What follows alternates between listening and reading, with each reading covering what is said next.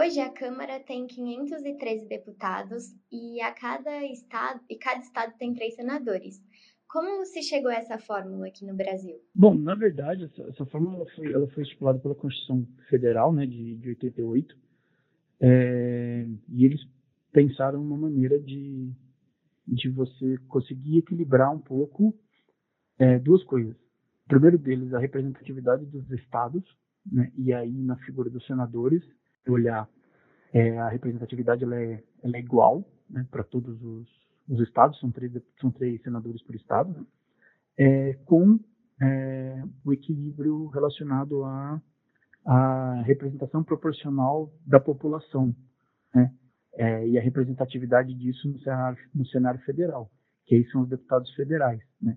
Então, tem estados que têm uma população menor, eles têm menos deputados, né, que são oito. É, são 70 deputados, que se não me falha a memória, é o estado de São Paulo. É, essa, esse número ele foi pensado de uma maneira que é, a política federal dos estados, enquanto instituição, então via, senadores, né, em um número fixo, porque teoricamente todos os estados da, da federação eles têm a mesma importância. Essa questão da representação proporcional da população, né, que aí vai via Câmara dos Deputados fazendo aí essas, essas equalizações de 8 a 70. É, na sua opinião, o número de parlamentares no Brasil, a exemplo do que aconteceu recente na Itália, deve ser reduzido? E quais seriam os ganhos disso para a sociedade? Olha, eu acho que assim, é, essa é uma questão que ela sempre, ela sempre surge, né?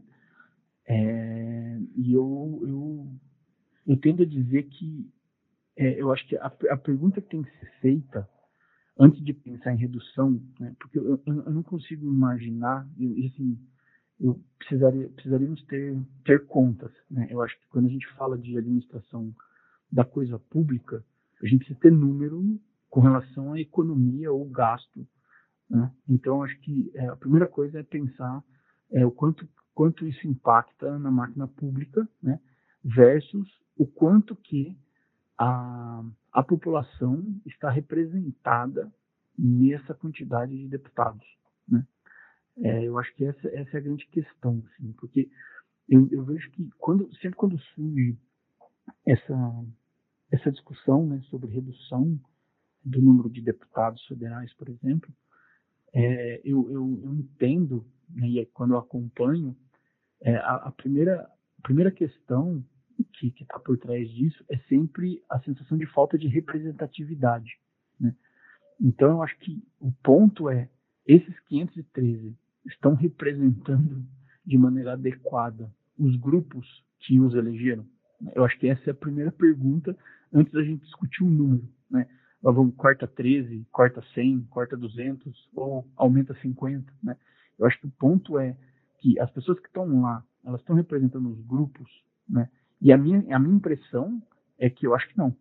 Eu acho que é, é, as, não todos, né? Não vamos generalizar, mas é, a minha impressão é que a população hoje ela sente uma falta de representatividade né, daqueles que estão lá ocupando os cargos que é, deveriam é, ser para levar essas demandas desses grupos né, é, para pensar as políticas públicas direcionadas a, aqueles grupos. Né? Então, acho que esse é o ponto. Assim, não tenho um número para te dar, né?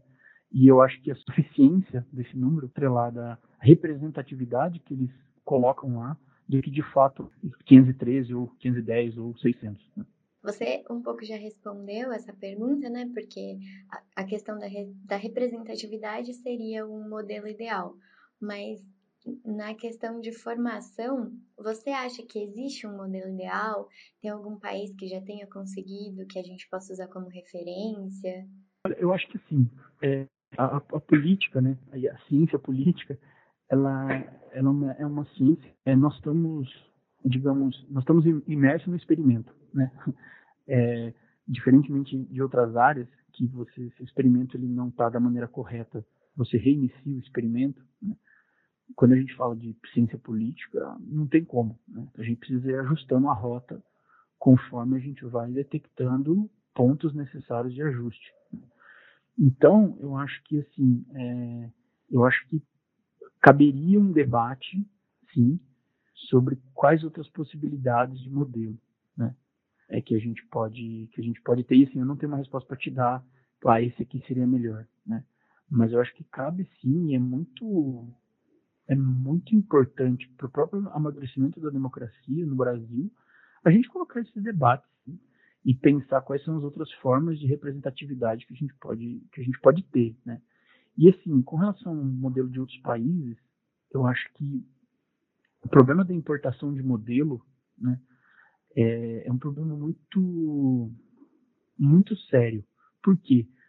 Porque os modelos políticos, eles são pensados para é, determinados ambientes. Então, eu falo de nível de educação da população, eu falo de nível de engajamento da população com política, eu falo de é, é, é capacidade de compra dessa população. Então, tudo isso ele impacta de alguma maneira no processo de representação política. Então, assim, é um problema é um problema quando a gente tenta pensar em pegar um modelo de algum outro país e trazer para o nosso, porque o nosso país ele é assim como é, os países entre si, né, são diferentes, eles têm realidades diferentes. Então, acho que assim, vale olhar para alguns países. Eu não tenho um que fale assim, nossa, esse realmente é um modelo que funciona, todos os modelos têm problema, né?